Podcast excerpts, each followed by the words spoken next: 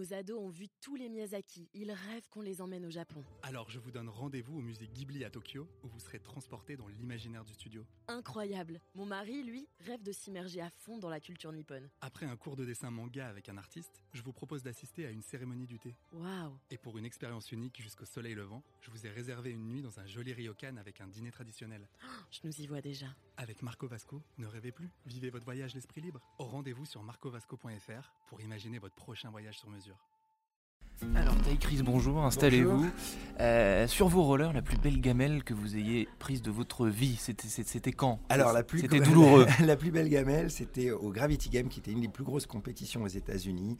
En fait, en pleine finale, malheureusement, je me casse les ligaments euh, du genou sur une mauvaise chute.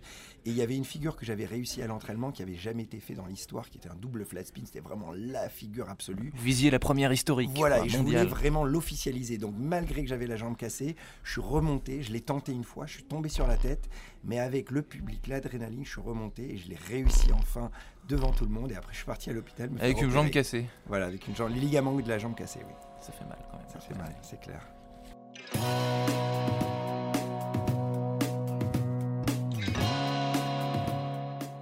Bonjour à tous et bienvenue au Talk Dessineur du Figaro. J'accueille aujourd'hui un self-made man, hein, comme on dit, un autodidacte en français, c'est plus joli.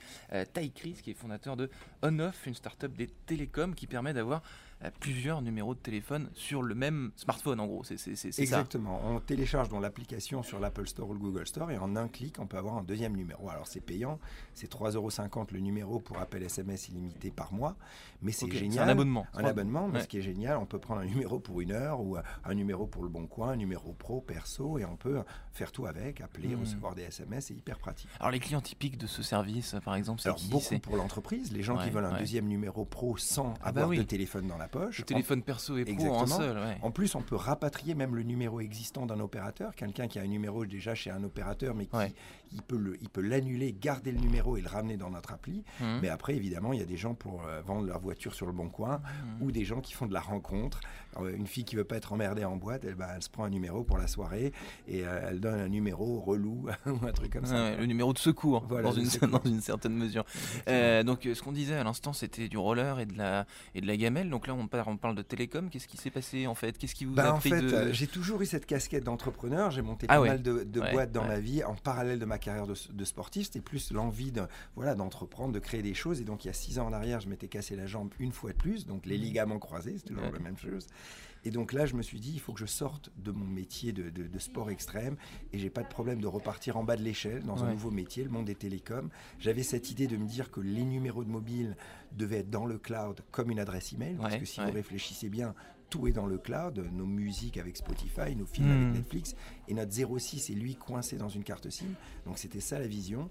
Et donc il a fallu euh, bah, lever des millions d'euros, m'entourer d'une équipe, devenir Hmm. ingénieur télécom moi-même, et créer des brevets, et créer cette boîte, ça a été très dur. Et ce que vous me dites, c'est qu'on peut pas mener de front euh, une carrière de sportif euh, extrême et une carrière d'entrepreneur? Bah, Parce que ça si on, se, si on se difficile, pète une jambe, on peut pas aller en rendez-vous client, etc. C'est ce que j'ai fait pendant pas mal d'années avant de créer cette Ouais. boîte, puisque j'avais pas mal d'autres boîtes, mais il y a Mhm. eu des, des- des points positifs et, et pas positifs. C'est difficile de gérer les deux. Je me rappelle, j'avais une boîte dans les, dans, la, dans les gammes de papeterie scolaire pendant pas mal d'années, Mhm. et quand il y a eu la crise de 2008, bah, malheureusement, la boîte a fermé, et c'est tout ça parce que je devais je le gérer en parallèle de ma carrière de sportif. Et là, la nouvelle boîte dans les télécoms, c'était beaucoup plus ambitieux, beaucoup Mhm. plus difficile. Ouais. Et je l'ai abordé comme un, un championnat de, de roller. Vous voyez ce que je veux dire Ouais. Faire ça Exigeant. Exigeant et- Ouais. et, et l'excellence, essayer de réinventer les modèles. Dans les télécoms, on a inventé des brevets, etc. Hmm.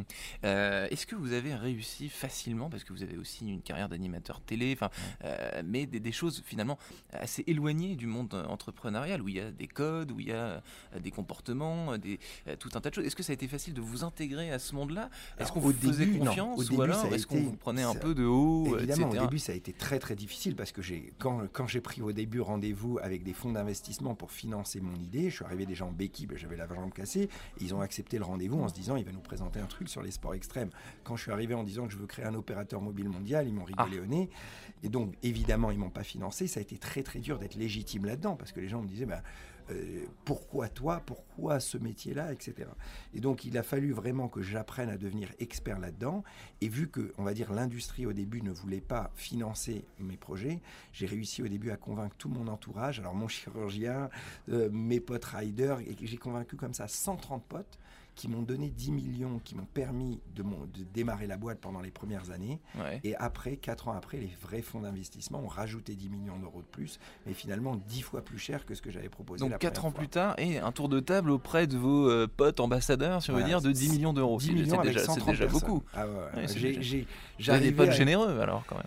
Alors, c'était beaucoup qui de croyaient en vous. qui croyaient en moi. Et Mm. voilà, ils savaient que j'étais sérieux, que j'étais honnête, que j'étais travailleur et que même si je ne connaissais pas ce métier, j'allais apprendre et que l'idée était bonne.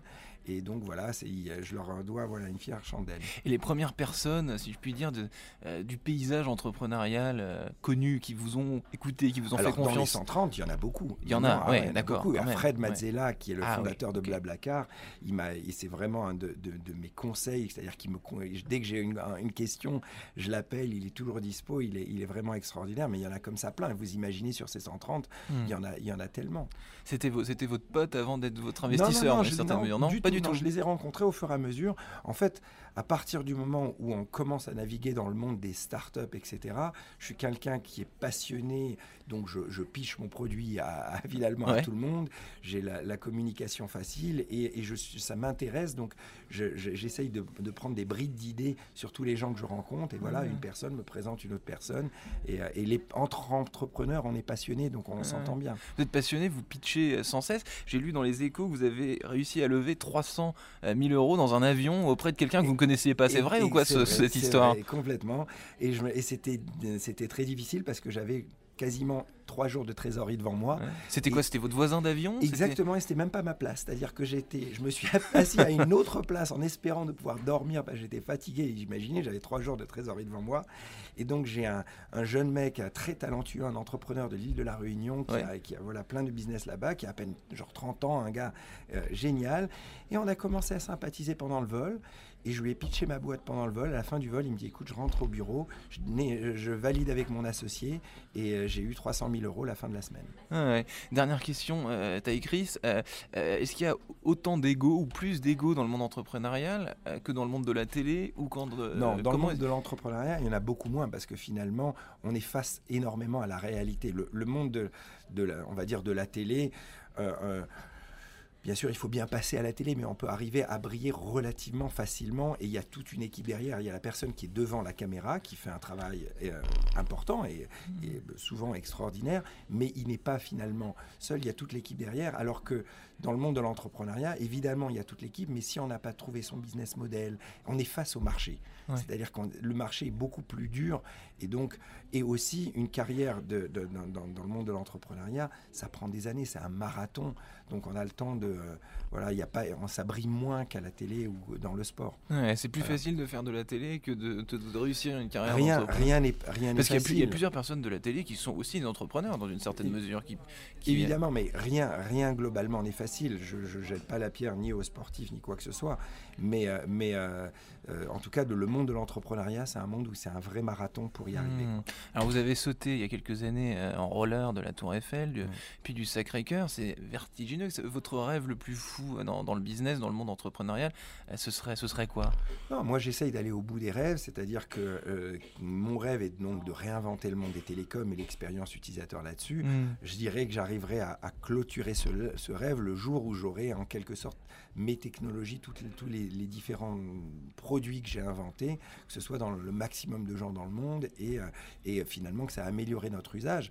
Mais, mais ce qui est génial, c'est beaucoup plus d'être sur l'idée d'hôpital tout seul, spécialement sans argent, sans avoir Hmm. aucun métier là-dedans ni quoi que ce soit. Et petit à petit, aujourd'hui, on est 60 au bureau, Ouais. euh, on, on fait plusieurs millions d'euros par mois de chiffre d'affaires, par an de, de chiffre d'affaires.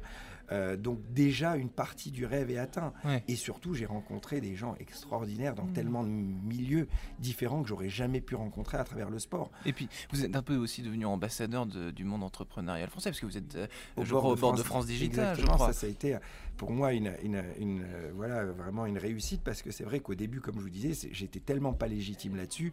Quand, je le dînais euh, quand je le disais autour de dîner ou quoi que ce soit, que j'avais créé une boîte de télécom, sérieusement, les gens exploser de rire à côté. Il me disait non, non, mais sérieusement, tu fais quoi maintenant?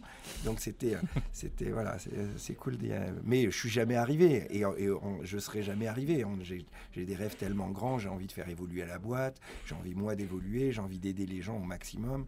Voilà, j'ai tellement de rêves à, à réaliser dans ma vie. Merci Ty Chris. Merci.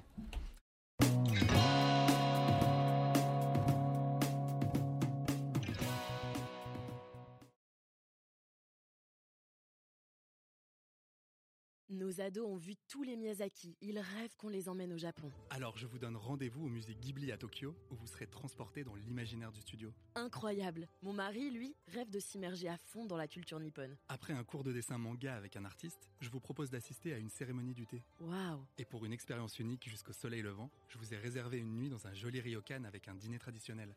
je nous y vois déjà. Avec Marco Vasco, ne rêvez plus, vivez votre voyage l'esprit libre. Au rendez-vous sur marcovasco.fr pour imaginer votre prochain voyage sur mesure.